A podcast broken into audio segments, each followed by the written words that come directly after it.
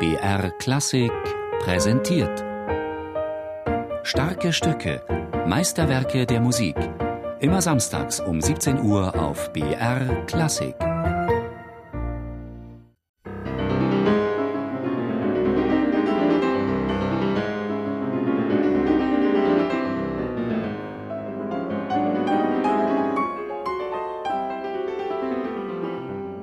Wie ein wogendes Meer in mitreißenden Triolen und aufgeregten Passagen kündigt das erste Präludium aus dem Opus 32 sofort den hohen technischen Anspruch an.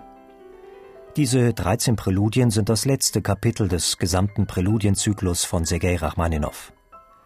Sein erstes Werk in diesem Genre schrieb der Komponist im Jahr 1892 mit 19 Jahren. Das war das berühmte Präludium in Cis-Moll Opus 3.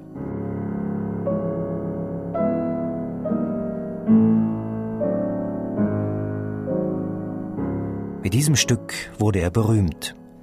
Doch je bekannter das Präludium wurde und je öfter Rachmaninow gebeten wurde, es zu spielen, desto weniger Gefallen fand er daran. Er verabscheute jedes Publikum, das ihn auf das Cis-Moll-Präludium reduzierte. Erst zehn Jahre später wandte sich der Komponist wieder dieser Gattung zu. 1903 schrieb er zehn Präludien Opus 23, gewidmet seinem Lehrer Alexander Siloti und erst sieben Jahre später vervollständigte er die ganze Sammlung um 13 weitere Präludien. Er komponierte sie in den bisher fehlenden Tonarten. Für seine insgesamt 24 Präludien in allen Tonarten brauchte Rachmaninow insgesamt 17 Jahre.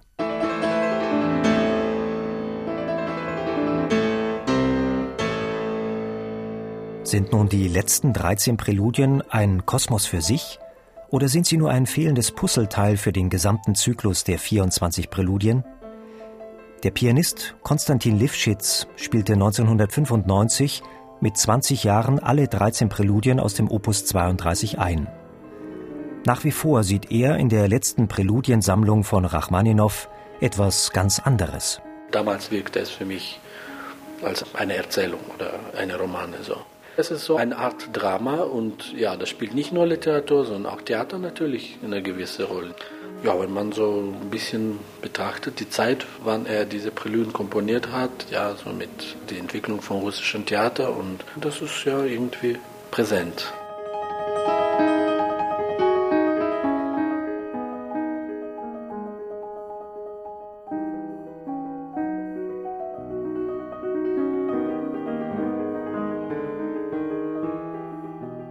Er habe sich lange geweigert, Rachmaninow zu spielen, erzählt Konstantin Lifschitz, und das, obwohl er in Russland geboren wurde und mit der russischen Klassik aufwuchs.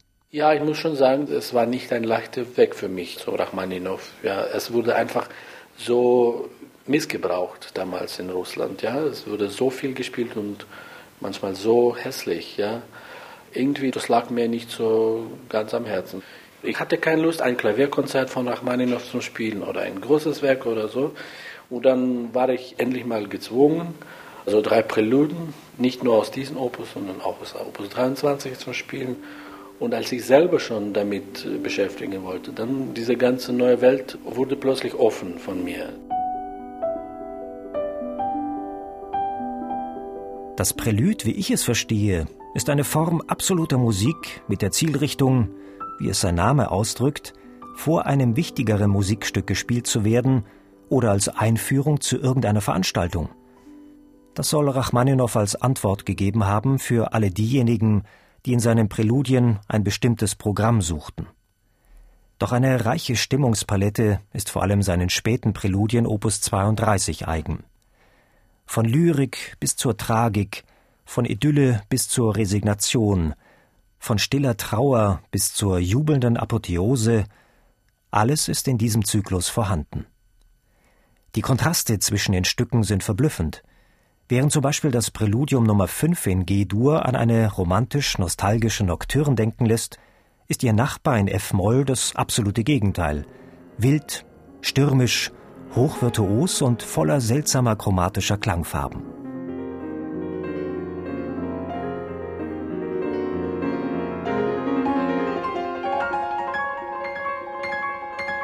Man könne nicht überhören, sagt Lifschitz, dass Rachmaninow ein russischer Komponist sei. Das verbindet der Pianist mit Rachmaninows Herkunft und seiner tiefen Religiosität. Weil er aus Norden stammte, ja, aus Novgorod und diese, das war eine ganz besondere Art von kirchlicher Musik. Und ja, er hat natürlich diese großartige russische typische orthodoxe Werke geschrieben, ja, die Liturgie und ähm, die Nachtwache. Und ja, die sind unheimlich schöne Musik, finde ich. Ja? Und diese Harmonik und so Intonation wird, glaube ich, so oder so verschiedene Weisen verspiegelt, in, auch in Klaviermusik, ja, und auch in, in die Lieder natürlich. Das macht er dann so ein bisschen zu seinem Idiom.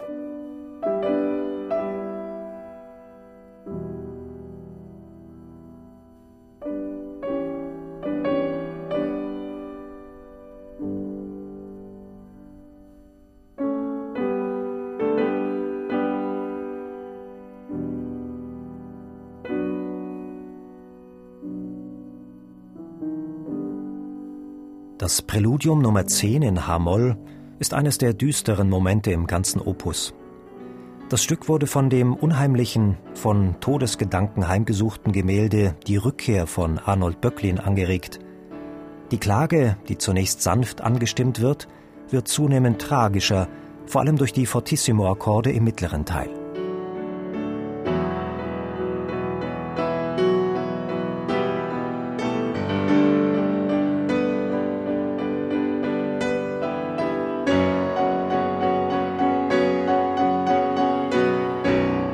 Das letzte Stück des Zyklus ist das majestätische Präludium in Des-Dur. 17 Jahre zuvor komponierte Rachmaninow sein erstes Präludium in Cis-Moll. Auf dem Klavier ist Cis und Des dieselbe Taste.